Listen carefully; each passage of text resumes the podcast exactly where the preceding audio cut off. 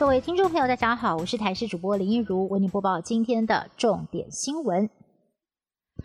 A Z 疫苗持续施打，根据指挥中心统计，在接种首日，有一千五百七十八名医护人员完成了第一剂疫苗注射，累计到二十三号中午，包括了南投县、基隆市、新竹市、台东县、澎湖县这五个县市。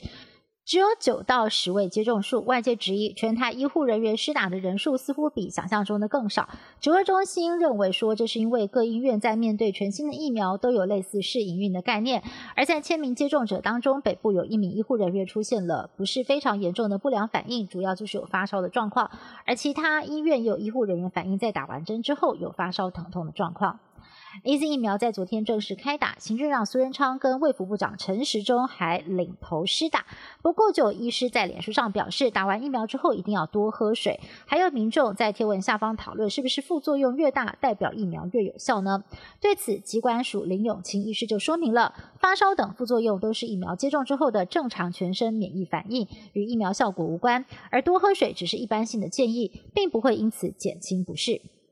台波旅游泡泡将在四月一号首航，外界也很关心，下一个开放的是哪一个国家呢？交通部长林佳龙说，除了新加坡很积极之外，泰国也在争取当中，也强调未来观光将会以短期旅游为主，可能会优先推动旅行时间在五个小时之内的周边国家。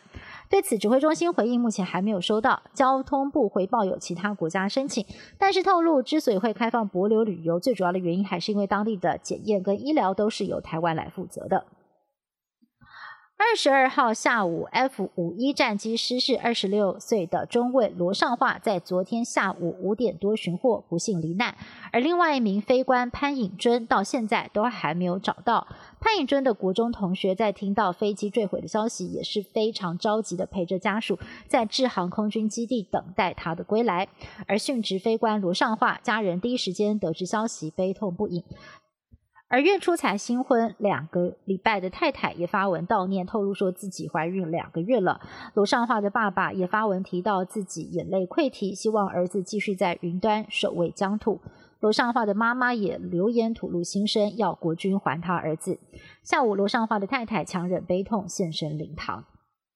久旱逢甘霖，台中梨山地区二十二号上午封面带来降雨。日累积雨量达到了三十七毫米，让当地的果农笑了，直说这场雨就好像是下黄金一样，非常的珍贵。雨势持续到今天上午，依旧是下着毛毛雨，还意外造成了临时三十七变到十九公里处发生了落石坍方。但好不容易等到降雨，对德基水库的水情似乎毫无帮助，蓄水量不增反降。水利署将在古关还有天伦坝地区进行人工造雨，而在苗栗明德水库雨势也不明显。合川局派遣大型机具前往清淤，国军单位也派人协助，预计清出三十三万吨的淤泥，增加水库的蓄水空间。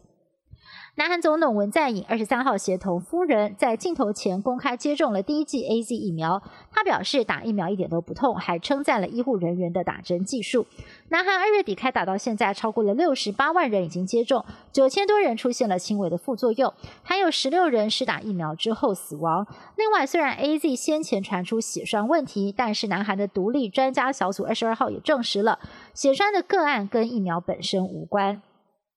德国的疫情持续恶化，确诊已经突破了两百六十七万人，另外七点五万多人染疫病死。而过去一连两天单日新增确诊人数分别高达了一点三万人跟八千多人，疫情防控效果不见起色。德国总理梅克尔二十三号宣布封城期限再延长三个星期，一直到四月十八号为止。